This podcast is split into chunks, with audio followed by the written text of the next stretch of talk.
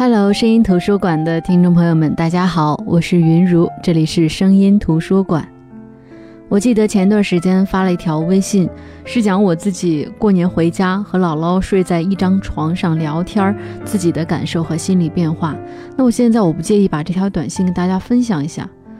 我的姥姥就是有一颗童心，想起上次见姥姥是一个多月之前，我休年假回家，晚上我溜达到半夜回家，姥姥给我留着门，躺在床上等着我。我已经很久没有和姥姥睡一张床了。灯熄灭后，我钻进被窝，和姥姥有一搭没一搭的聊着。突然，我就问到了最敏感的话题：我姥爷去世的前前后后。其实我姥姥从来没有避讳过这个话题，但是我以前不敢问，怕自己的问题像刀子一样，一点点的割姥姥的心。姥爷是得白血病去世的，查出已经是晚期。一九八八年的时候，癌症还不像今天这么普遍，还没有到谈癌色变的地步。所以谁都没有想到老爷会那么快就走了。他闭上眼那天，我刚出生四十天，我姥姥四十八岁，现在我二十七岁，姥姥七十六岁。二十七年的时间，姥姥一个人操办了二舅三舅的婚礼，并带大了我和几个表妹。在天长日久的操劳当中，他的心慢慢变得柔和。那天晚上，他云淡风轻地说起当年如何大炼钢，如何过集体生活，老爷如何盖起了那个年代村里唯一的小洋楼，老爷生病如何自己跑到医学院住院，在我出生前后和老爷生病前后，家里人如何跑前跑后。聊到半夜两点多，姥姥说着说着就均匀地打起了呼噜，吸气吐气，仿佛刚才说的那些人生起伏，只是他吸进吐出的一口气。我不止跟一个人说过我喜欢姥姥，心大，活得通透，不矫情。我身上几乎所有的人性闪光点都是姥姥教给我的，当然也有一些生活中的坏毛病。不过只有这样，我才能和姥姥一样的可爱。那我这条微信下边呢，就有一个朋友留言说：“所以说，孩子得姥姥带，我儿子身上的所有闪光点全是姥姥给的。”其实呢，这个话呢，只是他个人的一个想法。当然，我并不是说在在这里比啊姥姥和奶奶之间的区别。我只能说，其实，姥姥呢是北方人对于外婆的一种叫法，它是一代代人集体的成长记忆，其实也是我们对于老人的一种感情。姥姥也可以说是一群人成长过程当中的一个标志性的符号，是还原一个人最初的成长心路的灵丹妙药。就像倪萍所说的，心里有姥姥的人永远不会变坏，永远是个孩子。所以我今天特别想跟大家来分享倪萍的这本《姥姥语录》。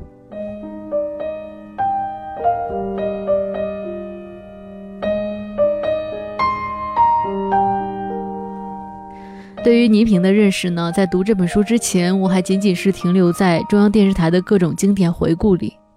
直到前年有一次看《天天向上》，算是第一次认识到了这位集主持、演戏、出书、作画等这种多种身份于一身的 Super Woman。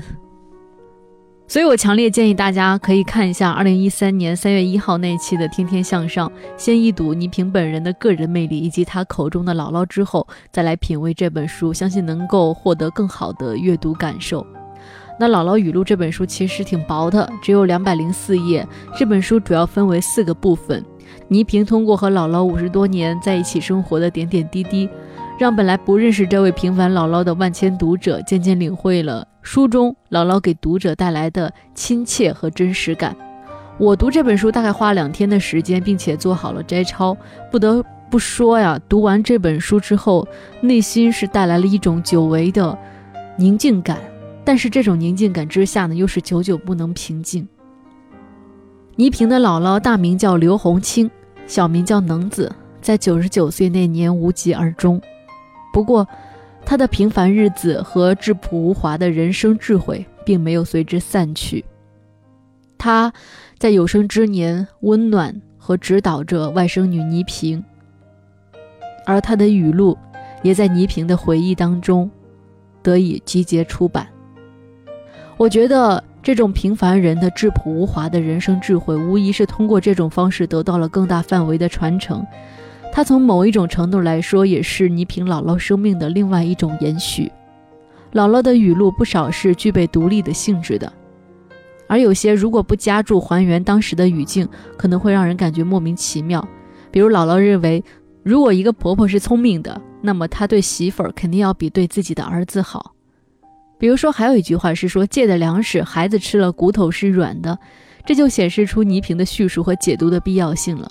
当然，姥姥可能是就是一个农村妇女，也没有读过书、识过字，所以说她的理解也有她的局限性。可能倪萍在写这本书的时候也意识到了这一点，所以她说，面对纷繁复杂的社会，仅凭姥姥的处世哲学是远远不够的。但是这点我们不管，我们就只是对于姥姥的这种一个平凡人，她的在天长日久的生活当中形成的这个人生的智慧进行分享。其实“语录”这个词在中国算是一个大词儿，就像我们小时候背的格言，破折号后面永远是鲁迅啊、培根啊、周恩来呀、爱默生啊这些历史书上都得写的这些呃先贤们或者说是伟人们。没想到在这个时代，我们还能读到一本姥姥语录。可以说，倪萍的姥姥是一代人的象征，就像这本书里她描写的那样，特点很鲜明：小脚老太太，不识字。子女成群，从穷日子过到了富日子，她有很精明的生活哲学。读这本书的时候，你会想到这姥姥是真了不起。有时候也会想，如果我们足够有心，对于周围的姥姥也好，奶奶也好，对那些老人进行多方位的观察之外，我们也许能写出这么一个东西来。因为老人的智慧真的是无穷的。书中的姥姥是善良的，她善良到了博爱的程度。比如说，他会说：“只有一碗饭，叫人家吃，自己饿着，这叫帮人家；有一锅饭吃不了，给人家，那是人家帮你。”这简直是哲学家呀，是锅台水缸培养出的哲学家。姥姥是明智的，他会说：“天黑了就得闭眼，闭眼不是让你认命，是让你坚持。天再黑也有亮的时候。”看看这段话，多么好的一段话呀！难怪老太太能寿活百岁，这份阔达和坚强，任谁都是要竖大拇指的。但同时，姥姥也是真实的，因为倪萍舅舅的去世，这姥姥一辈子心里都有一个结。但是老太太不能因为这个倒下，她得撑着一家子。但是她心里有一个地方，永远是装着自己的老儿子的。就是这样的一个姥姥，家有一老，如有一宝。这句话在他们家里是得到了印证。有这样的一个主心骨放在家里，陪在身边，无论你在哪儿奔波，你都会觉得很安全，觉得自己前面的路是亮着的。其实这个姥姥就是一个平平凡凡、没文化的家庭妇女，但是这么多的智慧思辨是从哪儿来的呢？很简单，土地、生活，因为世事洞明皆学问。我有时会觉得我们现在的生活是飘着的，是没有地气的。每天活着就怕干一些体力活，低估了自己的身价。我们每天思考的不是怎么活得明白，而是怎么让别人看上去觉得哦，我活明白了。这完全是两个境界呀。总体来说呢，倪萍的叙述其实并不是多有文采，她总是以最平实、最口语化的讲述方式，给我们来呈现这样的一位朴实老人的朴实哲学。就像白岩松曾经推荐过这本书，他说的很对。他说，有学历的人不一定有文化，没学历的人不一定没文化。姥姥就是这样一个有文化的、没学历的哲学老人。他的处世哲学总是以最通俗的比喻，一针见血。就像这本书里曾经这样说：说姥姥心里有两杆秤，一个是公家的，一个是自己的。大秤呢是以大多数人的利益和公平为准星的，小秤呢是自家的秤。大秤小秤的秤砣分量相差很大，遇上啥事儿上姥姥的秤上称一称，半斤八两，所差无几。姥姥说：“孩子，你记住，人说话一半是用嘴说，一半是用心说。用嘴说的话你听着就行了，用心说的话才是真的。”姥姥说。有了人，便有了一切，多贵的东西都赶不上人贵。姥姥还说，麻烦别人的时候，自己心里是苦的；帮着别人的时候，自己心里是甜的。给人一座金山是帮，给人一碗水喝也是帮。你帮了别人，早晚人家也会帮你。不信你试试，这一辈子你试不出来，下一辈子你孩子也能试出来。姥姥说：“有好事想着别人，别人就老想着你；你有了好事不想着别人，只顾着自己，最后就剩你一个人了。一个人就没有来往了。一个人一辈子的好事是有限的。”试完就完了，人多好事就多。姥姥说：“大花生、小花生吃到肚子里都得嚼碎了，种在地里可就不一样了。好种子结好花生，孬种子结小花生。孩子也是这样，你们都在跟前看着。我要是做那聪明事儿，你们长大就不聪明了。种下什么种子，就长出什么果。”姥姥说：“钱这个东西啊，越看越多。你挣了一万，你给我看看，就等于你挣了两万；再给你妈看，就等于三万了；再给你哥看，就是四万了。欢喜就成了四倍了。糖稀越沾越厚，苦菜越洗苦水越少。姥姥的欢喜都是乘法，忧伤都是除法。所以，相信以上姥姥用最朴实的话说出的这些道理。”你能感受到一针见血的智慧吧？好的，这里是声音图书馆，我是云如。今天我们正在分享的这本书是倪萍的《姥姥语录》。接下来呢，当你老了这首歌之后呢，我们接着回到声音图书馆，继续来分享这本书。当你老了，头发白了，睡意昏沉。当你老了，走不动了，炉火旁打盹，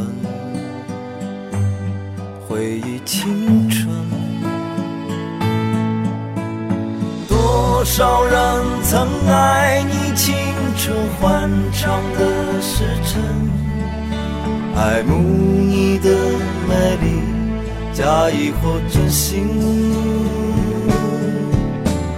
只有一个人还爱你虔诚的灵魂，爱你苍老的脸上的皱纹。当你老了，眼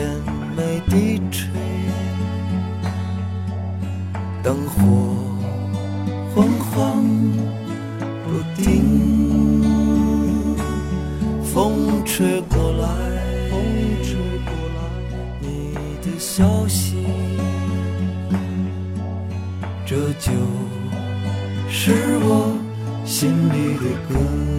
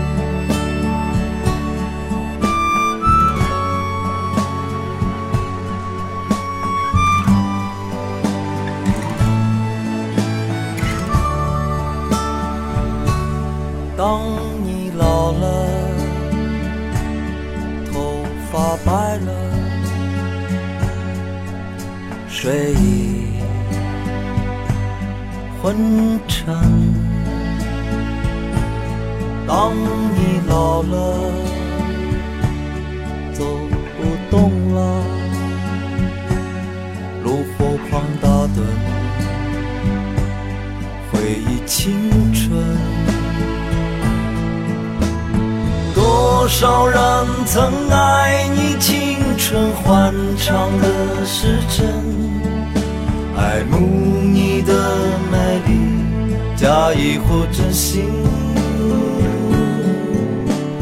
只有一个人还爱你虔诚的灵魂，爱你苍老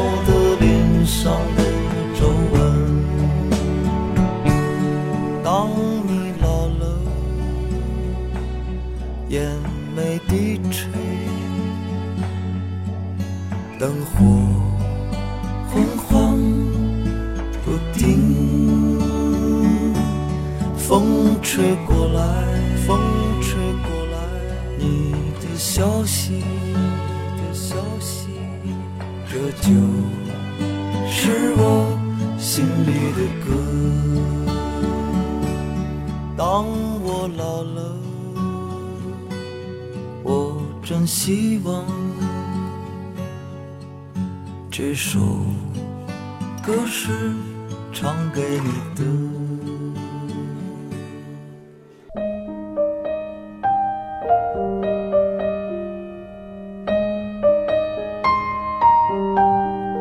好的，我是云如，这里是声音图书馆。我们今天正在分享的这本书呢是《姥姥语录》。《姥姥语录》呢是著名的央视主持人倪萍在回忆自己的姥姥的时候，根据姥姥生前和她相处的时候教育她、指导她、温暖她的那些话编成的语录。姥姥只是一个很平凡的人，不过姥姥的平凡日子里衍生出来的质朴无华的人生智慧，引人深思，发人深省。就像这本书的封面上写道：“走进九十九岁姥姥的平凡日子，分享质朴无华的人生智慧一样。”倪萍的姥姥走过了九十九个春秋，在姥姥的生命历程里，有的只是柴米油盐酱醋茶，有的只是生活中一点一滴的平凡。但姥姥和外孙女倪萍之间的那种祖孙之间的爱，也会让人感动。倪萍是一直挂念着姥姥。就连最后到北京工作，也是常年把姥姥接过来待在身边儿。后来呢，得知姥姥生病，他也驱车前往看病重的姥姥，每年给姥姥买一大堆吃的，陪姥姥唠嗑。为了不让姥姥老得更快，还给姥姥安排整理报纸和剥瓜子的活，每月按时给姥姥发工资。姥姥的冬天很漫长，倪萍他们会竭尽所能的让姥姥的冬天温暖，从精神。到物质，只要姥姥愿意，干什么都行。而姥姥一辈子也惦记着这些后辈们，还要亲自给他们做山东包子吃。姥姥和倪萍之间的那种情，那种最朴素无华、没有一点杂质的祖孙情，正是多少中国儿女曾经在他们的祖辈身上得到过的温暖和爱。虽然姥姥走了，但是姥姥们永远在，永远没有办法忘怀。接下来呢，就跟大家来分享在倪萍的《姥姥语录》这本书里的一段文字，这是第三节，叫“天黑了”。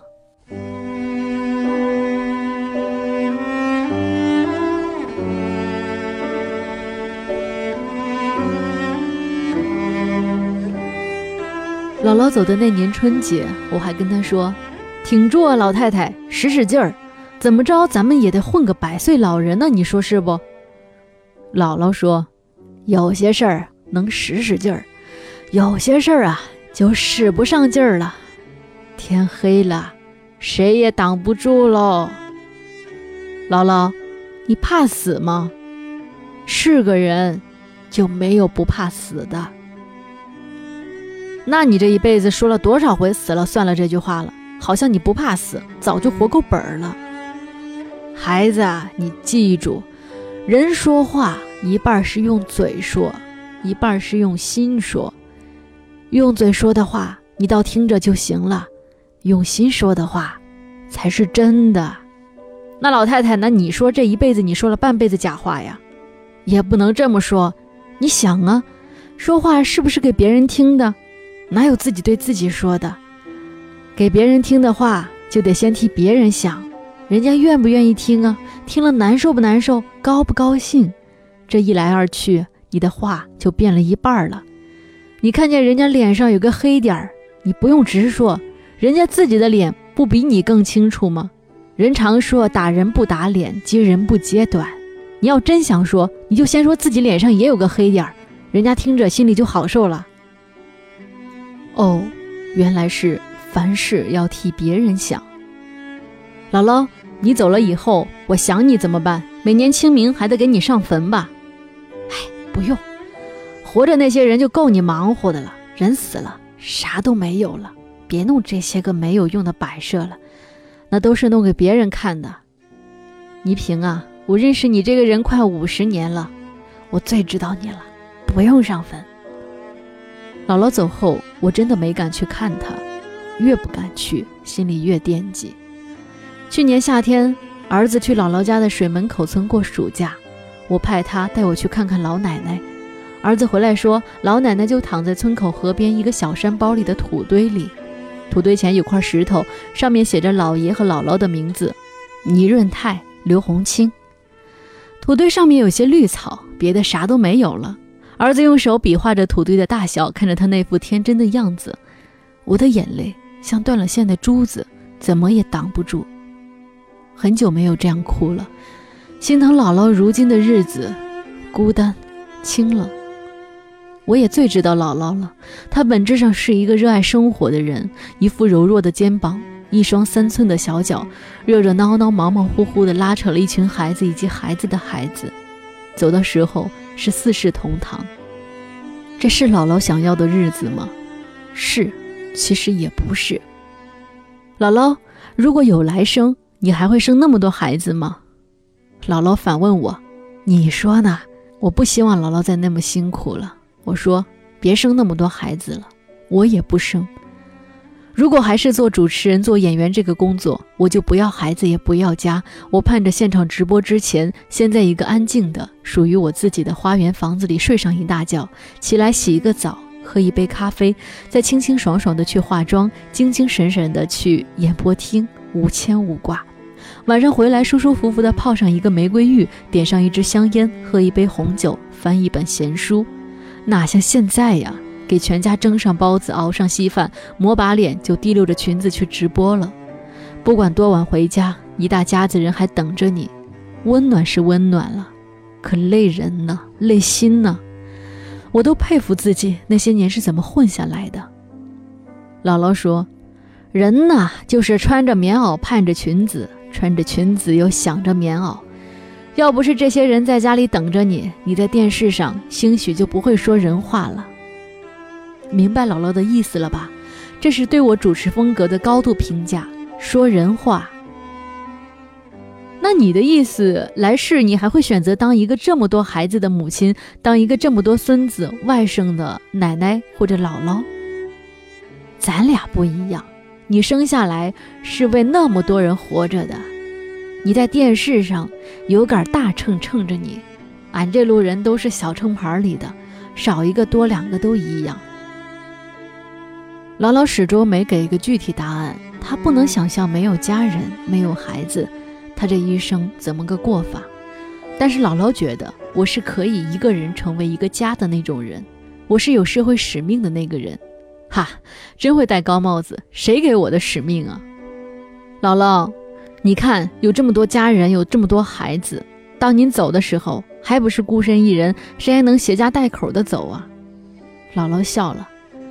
分批分个的走啊，就像分批分个的来一样，早早晚晚的又到一块儿了。是安慰还是信念？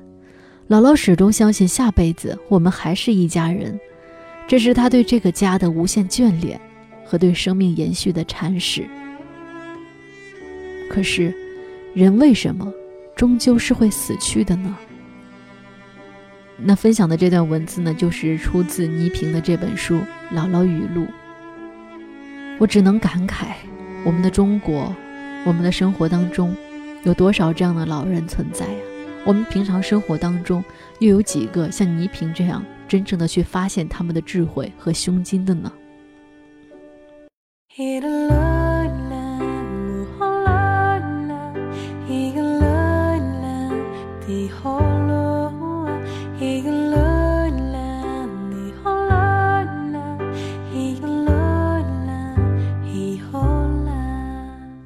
好的，这就是今天的声音图书馆。